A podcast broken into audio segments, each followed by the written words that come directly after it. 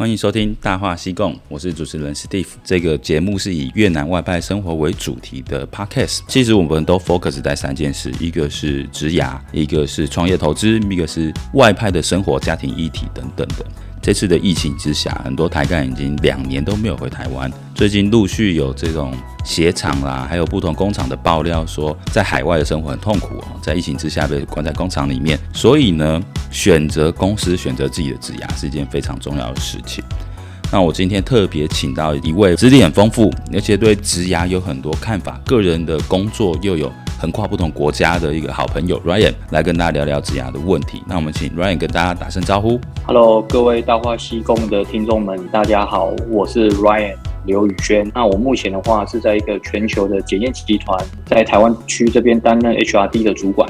那我过去的话有十五年 HR 的工作经验，其中有六年呢外派到东南亚担任厂区 HR 主管的经历。哦，那我曾经有在缅甸、越南跟印尼有。服务过，我目前的话，同时也有扮演着一零四 Giver 的角色，在这个平台上面担任职涯健检，或者是给予一些指点迷津的部分。哦，那今天的话也很开心，在这个平台认识大家，跟大家一起交流。你这个资历讲出来。我算你整整讲了二十秒，你才介绍完你自己，你这个真的很丰富。你整个职涯里面，你印象最深的是哪一段？印象最深的是出来东南亚上班的这一段，也是让我改变人生或者是阅历，它就是一个选择。我当初如果没有这一个选择的话，我相信我今天也不会回来台湾卡到这个位置。那我也没有这样的一个机会，或者是我也没有这样一个阅历，让自己变得更好。其实外派对大家的职涯的确是一个很大的转捩点。我想到我当初要来越南之前，我在台湾还是个经办，而且懂的东西很少，然后对自己的自信，因为你没有真的做成什么大事啊，所以那时候我觉得自信也还需要加强。所以外派的确是一个很磨练人，而且让人可以转变的一个机会。那你自己觉得，就是说，我们今天应该要来比较偏向鼓励大家外派，还是告诉大家说外派其实很多风险，还是我们都讲？我觉得我们都可以讲，不过我还是建议。年就是年轻有为的青年们，呃，外派真的是一个非常棒的一个机会，让你去做一个自我历练、人生视野的改变。如果换作是我的话，让我人生重来一次，我会希望我可以更早一点出来海外。这其实是在讲选择啊，就是我也觉得我有点晚，我大概是。三十二三岁的时候才出来，因为我觉得做这个选择有点太晚了。从投资越南房地产的角度，或者从职牙这个大爆发、这个一直往上的角度来讲，我觉得都太晚。所以，我们今天的主题我们可以一直来讲，就是选择这件事情。我们先聊一下，就是假设对职牙这件事情来看啊。我自己有一个理论，就是之前有跟你分享过，就是说职涯选择其实是三个业，第一个是行业，第二个是企业，第三个是职业。所以把这三个用比喻、用故事让大家可以了解的话，就是行业是选择你要住在哪一个区。我在越南讲就是哪一个郡，比如说一郡、二郡、七郡、三郡，那个。选那个大环境呢，就是一个已经不同的行业选择哦。比如说，你觉得七郡富美心比较像好有赚钱的银行或外商，然后二郡呢就像是高科技产业哦，比如说 Intel、神送在那边。那你如果选到平阳的这个顿安郡的话，那你可能就是船产制造业。所以。先选的大的郡区以后，你就选了一个行业，嗯那个区大致的状况哦，那个氛围就已经定在那边。那你再往下选行业完，就是选企业，企业就是一栋栋的大楼。所以你想要选越高的大楼，就表示那个企业的规模越大嘛。那这个企业是新的旧的，就像你上班大楼是新的还旧的一样，这个一走进去大厅的感觉也不一样。那最后我们再选一个职业呢，这个就是。在每一栋大楼的低、中、高，它其实就是执行在做事的人，在中间是营运的人，然后在上面是做决策分配资源的人。所以我们选了一个小区，然后一个郡，跑去那边上班，又选了其中一栋大楼，就像选了一间企业，然后又进到里面的不同层楼。然后假设你一开始是选业务的话，你一定是从新的那个低层楼开始做。那我们整个职涯在爬梯的目标呢，就是你从低层跑到中层，从那个执行层跑到营运啊，然后再往上，有一天走到可以做决策层。只是每一层楼里面又分了很多不同的，比如说就分成市场啊、marketing 啊，然后研发、生产、服务、财务、财会哦，人力或行政等等，就是你从哪一个切入点，它会决定你以后在这栋大楼里面，你离电梯是不是比较近，你爬梯有没有比较快哦。所以我自己的看法是这样，只是如果没有这个一个很具体的架构。就算你有了，在三十岁、四十岁或四十岁以上面对职业选择的时候，都还是一个很迷惘，不知道该怎么做选择啊。所以我觉得我把这个比喻和这个架构架出来，那我就回头跟 Ryan 我们来讨论，就是说三十岁以前选行业啦、选企业或是选职业这几块，会不会有什么盲点我们看不到？每次要做选择的时候都没想到这件事情。我觉得。就是我们可以去区分几个时间段，哈，第一个的话就是三十岁以下，这个的话就是我们一开始的冲刺时期。那年轻嘛，我们很容易去做一些选择，就是哎，这一间公司到底规模大不大，知不知名，公司环境怎么样，好，或者是我的薪水到底好不好？因为一开始都很希望跑得比别人快，好，或者是我领先在起跑点上面。但是呢，这样就会有一个盲点或者是迷失，就是说。如果你选的是一间比较大的公司，那你就是只是一个很小很小的一个螺丝钉，你可能只有做 HR 里面的其中一个非常小的部分。可是如果你今天是选择比较小的、稍微知名度没有那么高的公司，你就可以做的比较广。那甚至你之后要去做一些转换的时候，可能会比较有利。为什么？因为你的这些技术跟技能、专业知识可能会比这些。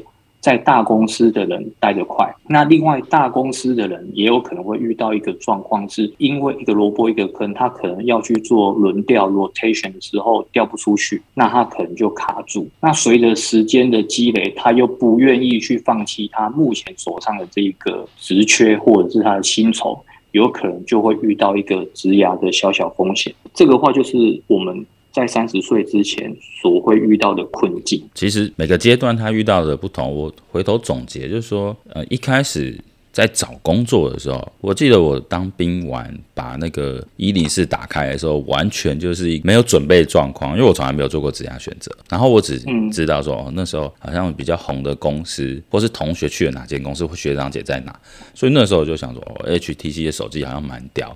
就先投了，那进去之后才发现说，这个企业当然是很大了，那这个行业那时候也很行。问题是那个职位，还有那个职位所需要的特性，其实不是很适合我。就是我觉得那时候反而让我想了很多，说，诶，为什么我都没有提早准备，只选了一个有名的公司，然后我可以胜任的位置我就去，我就没有提早想这件事情。那你觉得三十岁以下的人，他在思考，像我们刚才提到的公司规模啦，或者是大公司或小公司这两个里面？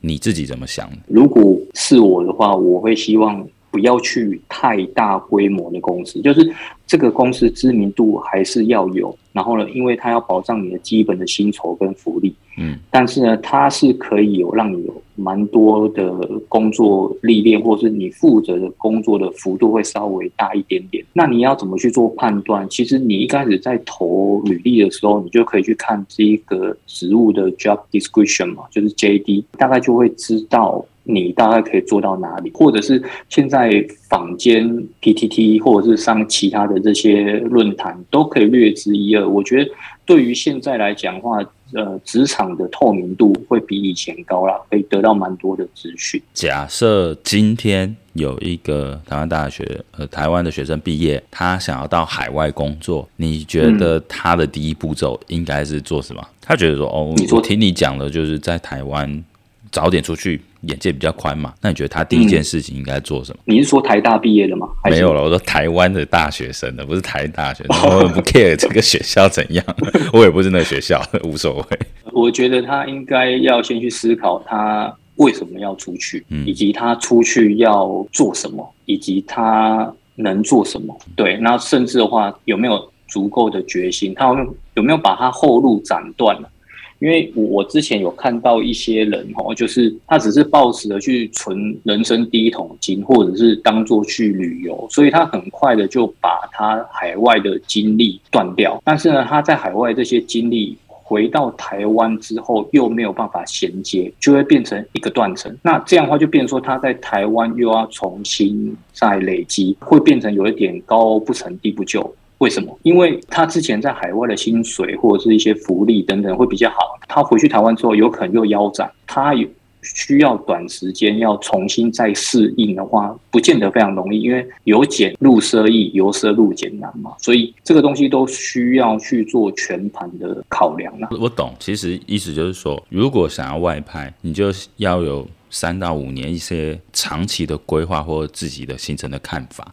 因为是如果只做一半，我是说没有想很清楚，你就外派了，然后结果发现又不合，又没有咬牙坚持下去，在一边找出一条路的这个状况，你就回台湾，这个落差反而变成有点难克服。第一个就是薪资落差，你第一个会不满意，为什么台湾的薪资状况这么低？第二个就是海外的工作环境和台湾的工作环境已经不一样，如果这个职涯没有衔接起来，除了薪资低。自己的心态也会出现问题，就会一直犹疑说：“那我要不要再出去？”这样对，没错。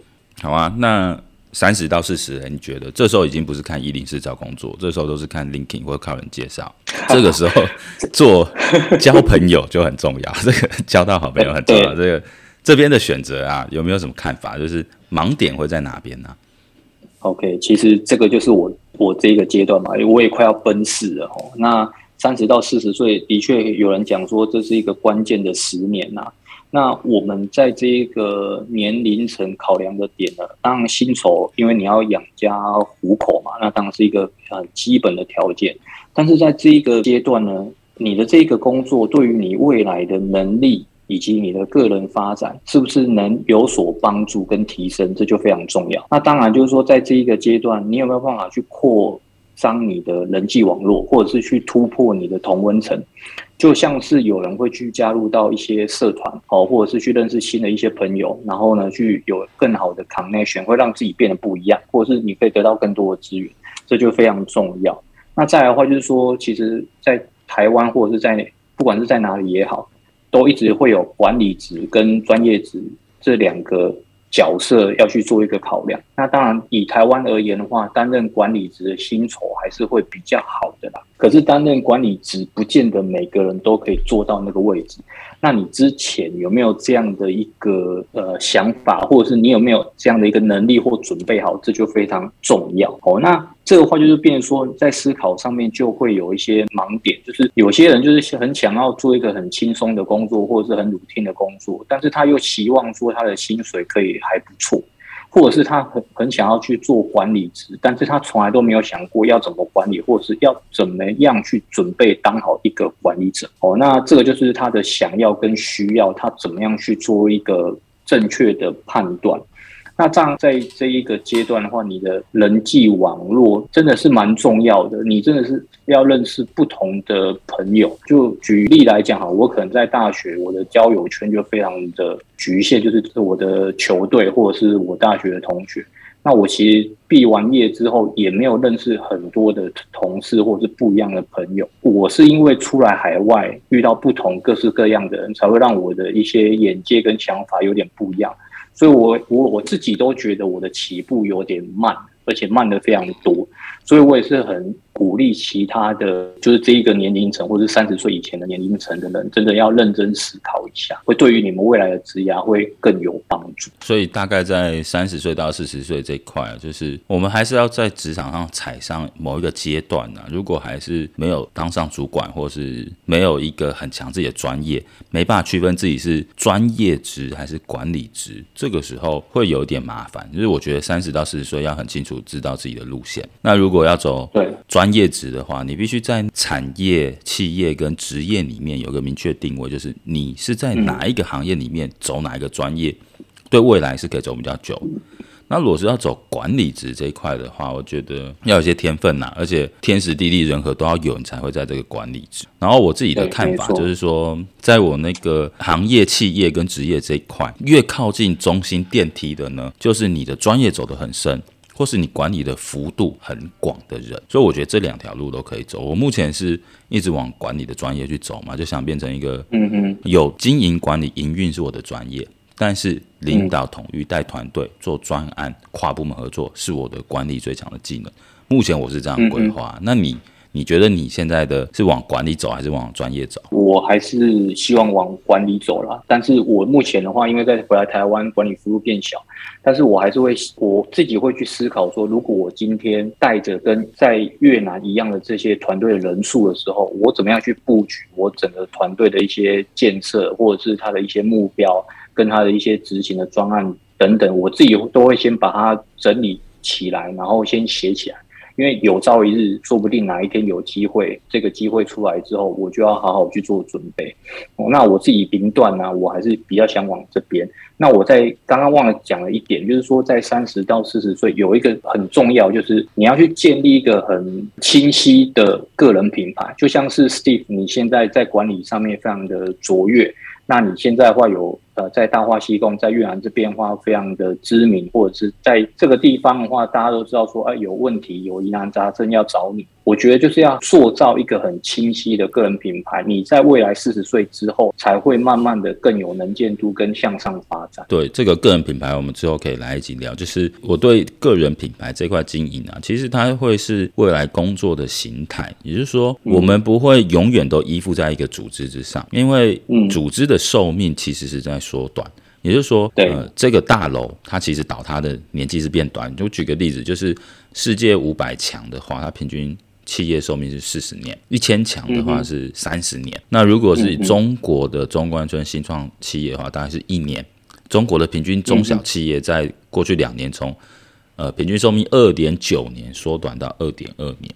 也就是说，在我们一辈子的职涯里面，我想要在这栋大楼里面完成我四十年的职涯生涯，其实是非常非常困难的。而且以台湾来讲，台湾是中小企业比较多，大型的规模集团大概就是那前五十大。所以，如果不是在大型集团里面走十年、二十年的这样职涯，每个人平均要转换职涯，以前我们父母那代可能是两次，到我们这一代可能是三四次，到八年级甚至五次。再到下一代，说不定他一整个人生的职业转换是十次以上，所以不太能够一直想说我在一间公司终老。那这个时候，我们跟企业合作的状况就会有新的方式，就是说以前我们会觉得约聘不是很稳，但未来有没有可能是我在一间公司工作，但是我的技能在其他公司同时又适用，我在其他公司又是约聘？那这个有点像韩帝啊，英国那个管理学很老的那个老先生，他在讲说大象跟跳蚤，大型的组织就是大象。但我们每一个人是跳蚤，很容易在不同大象上移动，所以我一直觉得说，现在我们就应该开始准备个人品牌，在未来的时候，带着自己个人品牌的优势，在不同的企业、职业跟行业中做转换。那这个我们可以之后再来讲。这这块我有很多可以讲，到时候可能就变成你问问题，我来回答，我们就可以相反。对啊，我们其实今天在讨论选择这件事情啊。我之前跟那个 Abby 聊的时候，就有讲说外派要思考哪些点呐、啊？但因为你的经验又非常丰富，你去过好几个国家，你要不要直接给我们听众一些建议？就是说你自己观察到的，在好几个国家流浪着，又回到台湾以后，你发现哪些人在海外待的比较顺利？他这个特质是怎么样？OK，就是哪些人会比较适合外派？我觉得可以整理以下几点。然后第一个的话，就是你要能够接受。孤独跟独处，为什么？因为你在海外，你的时间真自己的时间真的蛮多的。举我自己当例子，我每天现在在台湾的通行时间来回就要两个小时，那你至少在越南的话，根本就没有这两个小时的通勤时间。这些蛮长的时间，如果你都很喜欢要去找朋友，或者是你要去外面要去好的餐厅，或者是去聚餐，或者是。找一些乐子，可能在东南亚不见得会有这样的机会。那如果这样的落差非常大，你又没有办法适应的话，这个就是一个蛮严重的问题。第二个话就是说，你能不能快速的融入环境？所谓的环境是你融入到海外的工作，因为。我曾经就有遇到一个同事，他就是可能之前他是当呃特助，或者是当一些比较在高阶主管旁边的工作，比较光鲜亮丽。结果他来海外的厂区，他一看到说，哇，怎么会住成这样？工作的场地怎么会是这样？他一个礼拜后就回去了。嗯，哦，那再来或者是说人际的部分的话，你有没有办法赶快融入到当地？不管是呃 local 的同事或者是外干，如果你没有办法融入的话，你有可能你就会被边缘化，这个也是蛮严重的。再来的话就是说，在环境上面你能不能适应？不管是食物、天气、文化等等的，如果你都觉得哎呦，怎么越南的交通是这样？食物是这样，然后你都没有一个很正向的思考，我觉得你也很难去在这个地方生存。那再来的话就是说，你要喜欢变化跟挑战啊。如果你是一个追求稳定的人的话，我觉得你就不是太适合去海外发展的。当然，就是你自己也要有一个很明确的目标，因为你去海外嘛，你一定是想要让自己变得不一样，好，那让自己有一些发展跟成长，这个话也是你需要具备的特质。那再来的话，非常一个务实的条件就是你的薪酬，就是因为你去海外，你一定是想要追求比较好的薪资，你要去存更多的钱。哦，那这个话，如果你有这样很明确的动机，那你真的是蛮适合的。那最后第一个的话，就是你还是要取得你的家人的情感支持，因为我们曾经就有遇过，就是当你出去的时候，你的老婆一哭二闹三上吊，那每天都是这样去烦你，你你可能会没有专注的精力在你的工作上，甚至你会分心，那这个话就是真的不适合。那最后的话，就是你必须要去愿意牺牲。所谓的牺牲，是因为你必须牺牲掉你在台湾所有的一切，朋友、家人相处，跟你可能想做的一些兴趣嗜好等等，那你就是只身到海外来。如果你真的有这样认知的话，我觉得外派是真的还蛮适合你的。对，嗯，我帮你稍微整理一下，就是分成条件跟动机啦。个人条件能够在海外生活的很好，就是对于变化你不是很害怕啊。比如说在海外轮调，哪个地方有问题，你可能就要去那边救火。这个是一个条件，然后你有不同的 skill 融入，我以越南来讲，融入越南人的环境，或是融入台干。那当然，如果你是高官，你就不用考虑融不融入，那是别人要适合你。所以，嗯嗯，因为我看到有些朋友他们打进越南人技巧，就是他其实很亲民，他越南吃什么，他就是很喜欢尝鲜，吃蛇他就吃蛇，吃吃一些奇怪的，不好不好意思讲啊什么。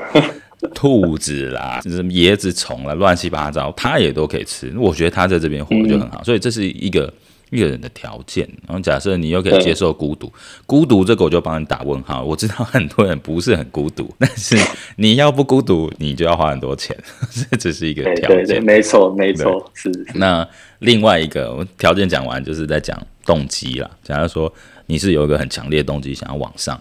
那刚好，因为这里就是战场嘛，嗯、所以你在战场打仗一定会比坐在指挥部更有能见度。嗯、然后，如果你家里也不是很有钱，你有点缺钱的话，你的动力又会很强。然 后在对对，如果你的情感是没有牵挂，那是最好。如果你有牵挂，你另外一半他可以理解你的状况，哦，他也支持你，我觉得这是最好。所以大概分条件跟动机啦。那刚才 Ryan 分享的蛮好，我自己看到你当初在我们这边，你那个晚上跟别人打牌的这个 skill 就很容易搞成。你们那个小团体哦，那也 那也是不错，感情很好。我觉得这是一个技能，因为我就不会打牌。我那个晚上，对你走之前那个晚上，赢了我一两百万。我想起来哦，谢谢谢谢你了，谢谢你。没有啦，这这个还是就是你要自己想办法去找乐子，我觉得这也蛮重要。如果说你没有办法排解你的压力跟孤独的话，我觉得也是蛮。不适合的。嗯，对啊，哎，那越南你有这个答案？你在其他国家，比如说印尼外派或者什么柬埔寨哦，那时候你的乐子是什么？呃，缅甸，缅甸。其实我的乐子也不会像，因为我我也是蛮羡慕有些人，他就像你刚刚讲的，和他会去尝鲜，去很多地方去尝试不同。我最后是变得有点固定，就是说我会固定要把自己从厂区拉出去，就是我每个礼拜固定一定要去市区，一定要去哪里那。如果有人在连假的时候找我们去长途的旅游，那我们就会去。就是我希望说，把工作跟生活去做一个抽离，不要说工作跟生活全部都绑在工厂里面，因为我们都住工厂嘛。嗯，如果说你你一直都在工厂里面的话，我觉得有有有的时候会压力太大，或者是想不开，或者是你一直会有一些负面的想法。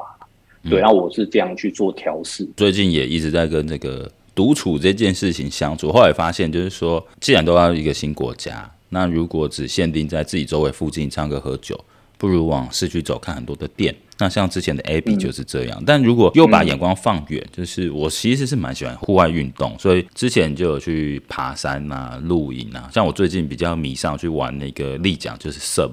有听众，如果你很喜欢玩在一郡、七郡、二郡，我们可以约礼拜六，就是因为它可以练核心。然后我上礼拜去玩的时候啊，哎、嗯，不好意思讲出来，我上礼拜已经出去玩，就是 出去玩的时候呢，我也想说，哎，我跟你讲，就是有些同仁他还不能离开厂区。那这个给别人听到，他就很心酸。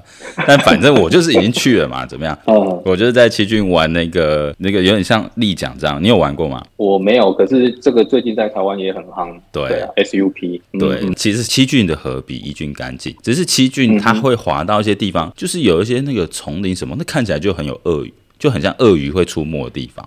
所以我有一个朋友，他滑在前面，他就说：“哎、欸，看这边会不会有鳄鱼？”我说。我问一下导游，那导游说，嗯，他几年前听到有人在这边放羊，可是他不知道鳄鱼在哪。我想说，我靠要，你怎么不先讲？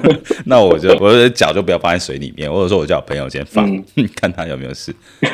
对啊，反正哦，对，这个是工商广告，就是大家如果你有想要玩 sub 的话，可以来约一下，我会开一个社团，就是大家固定去，而且那可以锻炼核心。听说玩完以后会有很翘的翘臀。这个好，我们可以回来。那那应该蛮适合女生的了哈。欢迎大家来玩，然后来约我这样子。好，我们要回来。刚刚突然岔题，讲说怎么克服孤独这件事情。现在啊，我们来讲说，如果已经做了好几次转换，因为我是没有比较，就是我也在海外，我现在发展重心也在海外，目前都没有想回去，所以我没有遇到你说那个。没有下定决心，然后就跑回台湾，有点浪费。我没有，因为我来的时候就是已经斩断后路，我来的时候就什么都没有，一直要拼到现在。但是你其实有转换，嗯嗯、所以你做了外派，现在又回到台湾。当然，我也知道你卡的这个缺还不错，是有发挥空间。那你自己比较感觉怎么样？在外派和回台有什么习惯，有什么不喜欢？有看到比较有展望的未来规划，或者是觉得说有点迷惘，有可能又想再出来，怎么样呢？呃，首先的话，你你如果是在国外，你要回台湾的话，你要先去评估一下你目前的这一个工作或职务或是职业有没有机会。因为有的时候不要把自己想得太厉害，或者是说一定都会有很多的机会。因为有的时候你的职场转换式的风险断掉，可能你就会断很久。哦，那我的话是算运气还比较好，因为 HR 在各个产业都可能还需要。哦，那就刚好有一个因缘机会，就回到台湾。那不过我回到台湾的时候，也是有遇到蛮多的冲击的。怎么讲呢？就是其实我还我一开始大概半年的时间都一直在适应。为什么？第一个话就是当初我在海外的时候，最多曾经管了三个工厂，大概有七十个同仁。那你回来台湾的时候，我瞬间只有管一个同仁的时候，很多事情柴米油盐酱醋茶，甚至你有一些东西都要自己处理，就变成说事必躬亲。那你又觉得，哎，好像你要以前都可以下指指导棋，或者是你要去跟人家说你要怎么做，现在反而是你自己要被别人说要怎么做的情况之下，这个身份就要自己去做转换。那再来的话就是。我我自己觉得，就像刚刚 Steve 讲，海外的步调真的是非常快，因为他就真的在打仗，有开不完的会，做不完的专案，好面对不呃不完的客人等等之类的。可是，在台湾，我发现好像这个步调就稍微慢一些。那可是如果变慢，如果你就直接让你的步调就这样子的话，你就会没有办法成长跟停滞。所以那个时候我一直在撞墙，就是说，哎，我这样下去怎么办？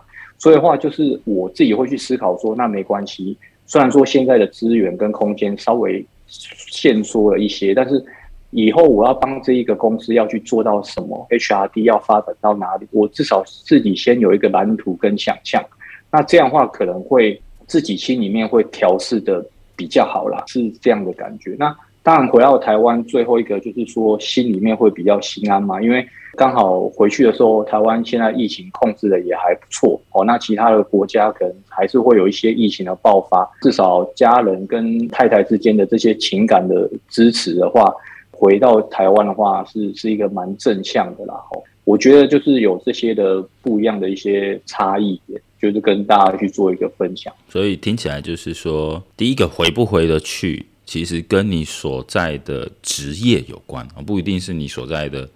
行业或企业，因为你职业里面有像我刚才讲的，有的是通用的功能。假如说你是处于生产或是研发这一块，就是一开始要投入比较多，然后在跨行业的时候比较有限的，这个要回到台湾就比较难。但是以行政、财会、人事这一块呢，我是觉得它是一个通用技能嘛，什么公司都要，什么行业都要，这个就比较有机会。但是其实我自己来看呢，假设你是那个行业里面的专业。你比较有机会在那个行业里面爬上去。比如说，假如说我做衣服的，好了，懂生产，完全是做衣服的这个专业的人呢，因为他是背水一战，我就是要在这个行业里面发展，他比较容易。第一个，他心态会很，就是说我就是要靠这个了嘛。那第二个就是公司会倚重他这个专业程度也比较高，同他其实是在这个一个职涯爬阶梯上比较容易往上。我觉得是在生产跟业务这一块，但是因为每个行业有自己的波段风险，所以如果像我们选择的是这个通用行业，我以前是行政、人力、进出口等等的，那我们就回台湾还有另外一条路的选择。那又回到台湾，像你讲的，就是从一个管理很大幅度到。变成要做，就是小事情都要自己来这一块，我是觉得心态调整完，保持自己的持续成长，那应该就是还好。那我就想问你说，你还会不会想在外派？嗯，如果有机会的话，我还是会想要再出去。